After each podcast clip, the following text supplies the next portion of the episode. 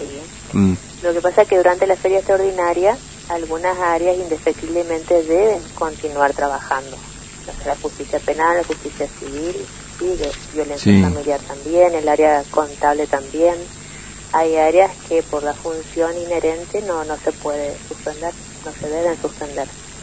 Tenemos guardias mínimas con magistrados de turnos y algunas personas del escalafón administrativo que también están prestando servicios, pero en forma muy reducida y extraordinaria. No hay convocatorias masivas. Mm.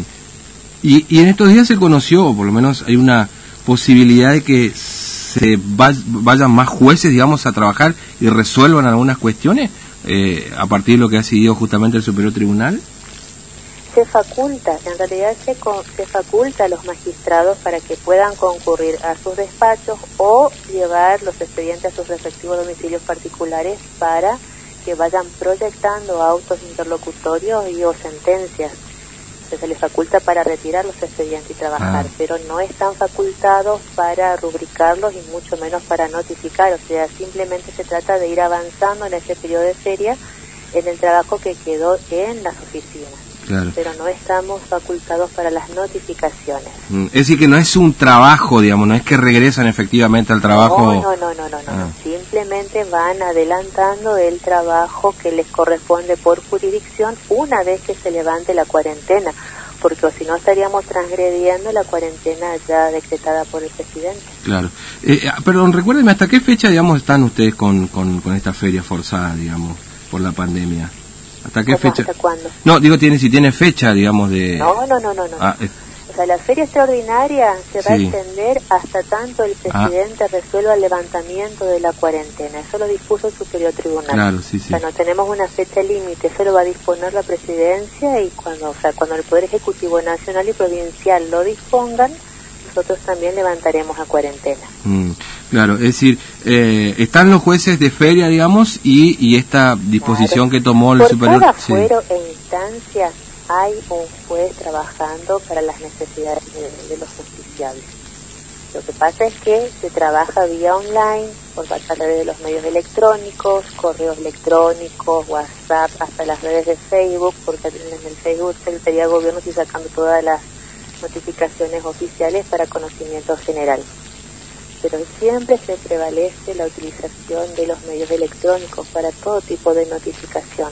los abogados pueden presentar vía mail, hacen pedidos por WhatsApp, porque absolutamente todos los correos electrónicos y todos los teléfonos celulares están publicados mm. y a disposición del público en general y por supuesto de, de los abogados bien. Así que todo se recibe vía electrónica.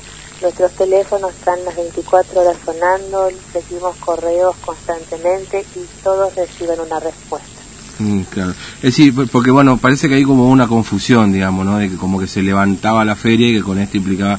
Pero no, en definitiva esto continúa. estaríamos transgrediendo lo que se dispuso a nivel nacional y provincial con la cuarentena, ¿no? Por favor, no se tiene que interpretar de esa manera. No, porque usted seguramente lo habrá visto. Hay reacciones del gremio en este sentido, digamos, que supuestamente, bueno, no hasta que no se levante la cuarentena. Ya está una respuesta del Superior Tribunal de Justicia en base a esa presentación. Claro, es decir, que la feria continúa, que no cambió nada, digamos, la situación. No, no cambia nada en absoluto. Lo que pasa es que se formaliza la convocatoria que hizo el magistrado o la magistrada que se encuentra de guardia de turno para que asista una o dos personas al juzgado para buscar los expedientes físicos, porque hay resolución, hay causas con presos justamente que no mm. se pueden resolver si no se puede ver el expediente. Claro, entiendo. Tenemos superpoblaciones carcelarias, esas cuestiones hay que resolver, el juez penal no debe resolver y mínimamente necesita la colaboración de un par de personas para hacer el trabajo en los seis juzgados de instrucción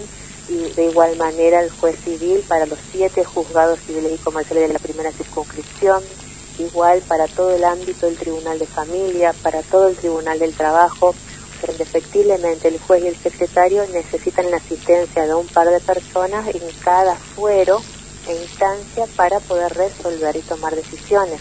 No se pueden hacer libramientos de, de pago si no se sabe cuánto figura en el expediente, por ejemplo, o no se le puede dictar un auto de procesamiento a un detenido sin antes haberlo indagado.